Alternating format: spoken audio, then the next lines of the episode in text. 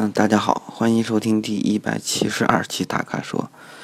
哎，今天又是我啊，张勇。本来想着周三跟大家再见了，下周三见呢。啊，想不到今天又来了。好，今天的问题很有意思。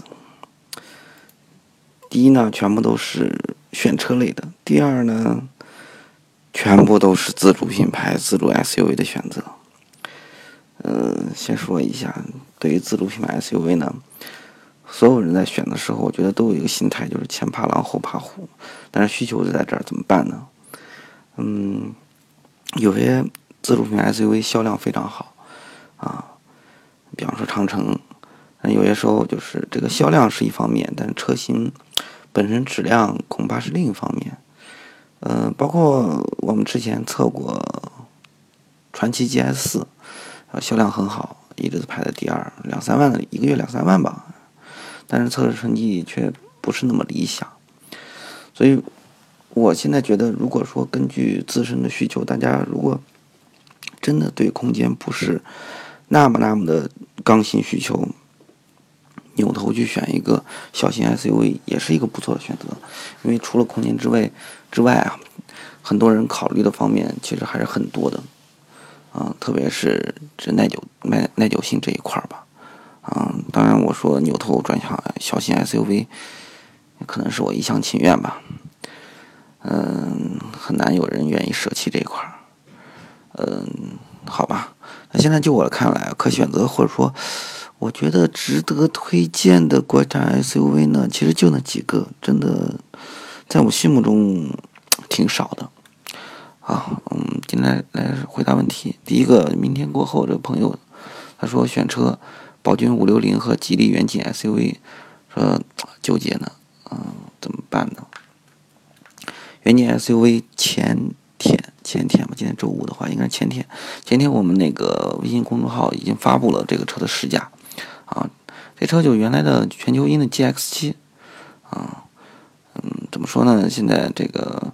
在配置空间这上，呃，自主品牌都已经拿下了啊，就像我们国内做的电商一样，不知不觉就让人惊叹了啊，而且甩其他人好几条街。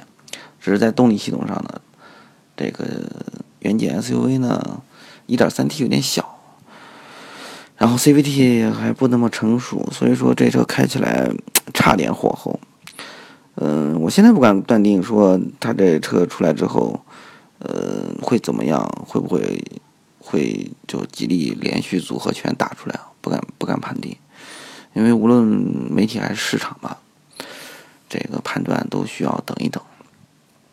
五六零呢，宝骏五六零是一直以来就是，啊，相当相当受人关注的一款车啊，开起来没问题，然后市场上也做出了这个反应，很受欢迎，嗯。现在来看呢，呃，其实手动挡比较利于长期使用。刚好呢，宝骏这手动挡又挺惊艳的，而可以说颇为惊艳吧。然后在轴距上，宝骏也占优势。你要说自动挡，那就算了吧。我觉得它上了一个 AMT，这我觉得不会不会怎么样。虽然那个远景的 SUV 这 CVT 不咋地吧，觉得五六零如果你选择 AMT。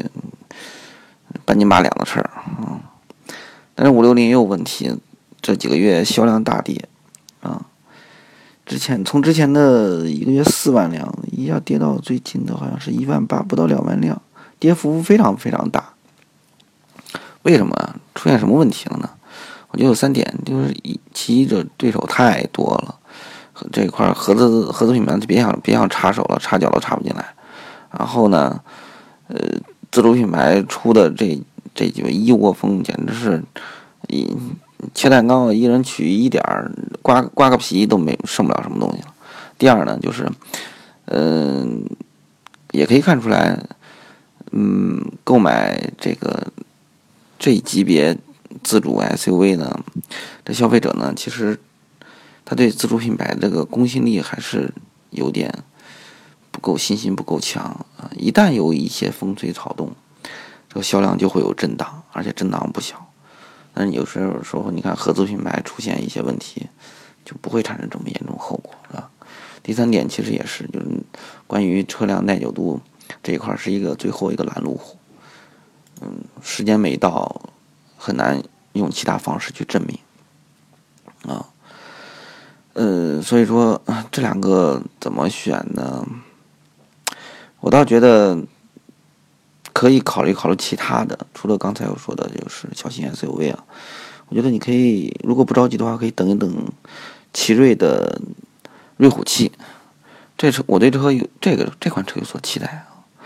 嗯，可能是又是一款博越，可能啊，很可能。我现在有这么一个一个一个大概判断嘛。嗯，那个瑞虎七是奇瑞的 T-E-X 平台，这个平台是一个柔性平台，有点类似于。大众的那个 MQB 那种的啊，除了这个前轮到 A 柱的距离不变，其他的都可以变啊，包括轴距啊，轴距呢是从二五六零到二八零零都可以变，离地间隙也可以变，也可以变五座和七座，然后也可以有差别。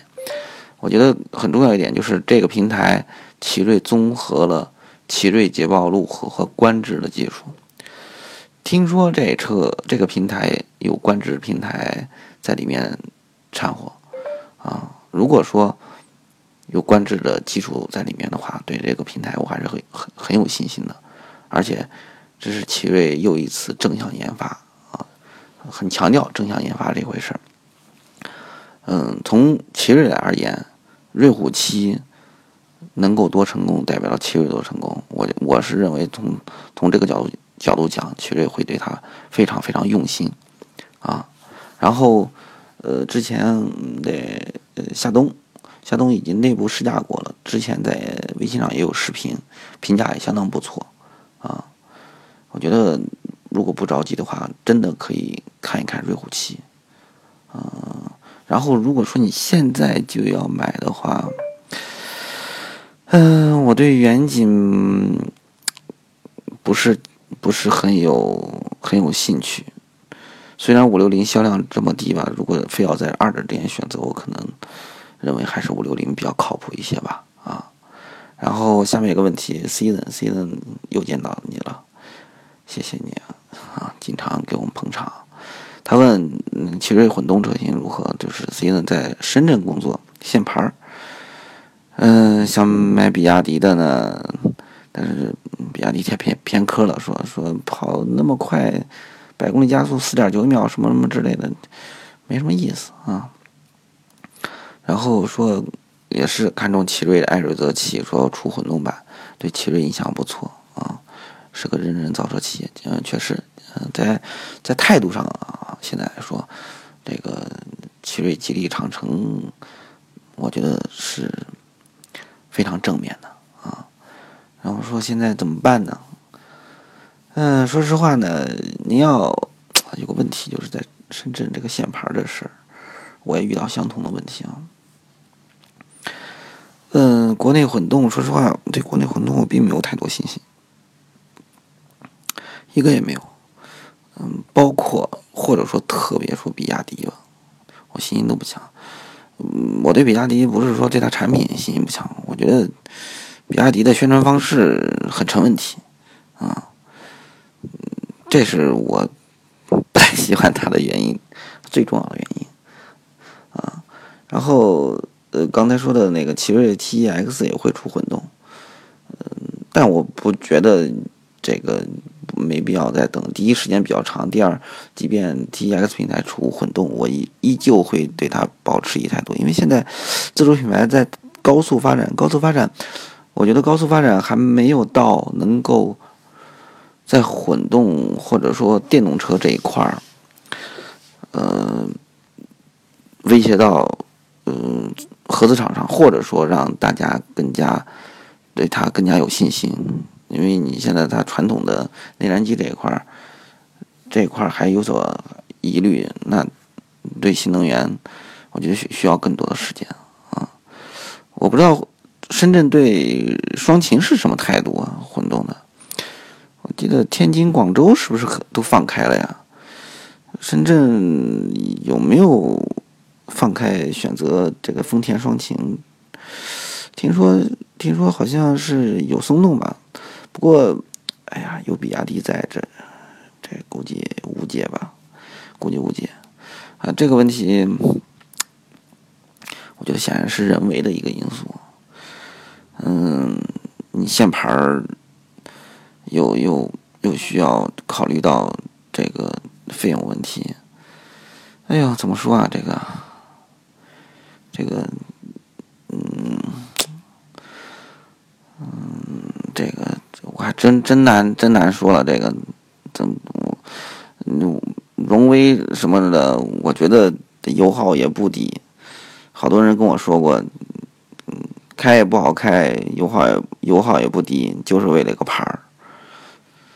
哎，这个是国家支持呗，但国家支持也不能拿我们去做作为一个牺牲啊，对吧？嗯，很抱歉吧，很抱歉，这个我实在没有答案。嗯，我也不知道该怎么去去去回答这个问题。好吧，然后下面一个问题说，还是哎，牵扯到宝骏五六零，哎，虽然销量在降，但是关注人还是比较多啊。说开过很多车，跑了不少公里，然后打算八到十二万选个 SUV。嗯，说五六零呢，然后最近网上说五六零的这个负面又比较多啊。五六零的负面呢？不止他，我觉得，但凡一个车一个人火起来，这种这种噪声吧，都会出来的。有些在意，有些不在意。但是五六零确实从市场反映，这个确实有问题。嗯，之前太火了，然后对于进步和其他品牌威胁就放松警惕了。这也是给自主品牌。其他厂商都做了一个提醒，你那边说八到十二万选 SUV，又想啊比较大的空间，嗯，那那没得选了，只能自主了，对吧？嗯，那个合资那要如果说能够接受空间，看怎么看这空间这这回事了。如果合资空间可以接受的，本田双煞呗。X R V 和缤智啊，本田有双煞，丰田有双擎，觉得都是比较适合家用啊，而且长期使用都比较让人放心的。但是你要说空间，尽量觉得那俩太小了，想大一点，我觉得那就首推博越吧。嗯，五六零，你这有新兵，然后最近确实有问题。博越呢，从质量上，从这个销量上。之前销量不好，就真的是因为这个产能问题啊。然后我们前一段对博越的关注度非常非常高，做了各种各样选题，但是发现发现它还没有什么硬伤，到现在为止啊，让人很很惊喜的一个一个自自主品牌的一个产品，甚至说能够代表自主品牌的一个产品，我觉得您可以选博越啊。嗯，最后一个逍遥江湖朋友问的也非常简单，说，呃，就买吉利了啊。远景 SUV 自动高配和博越自动低配哪个值得购买？我觉得远景远远达不到博越的高度，啊，嗯，就没必要在这二者之间，我还是那样，没必要选择远景 SUV 了。从它的驾驶感受，从它的从大小吧。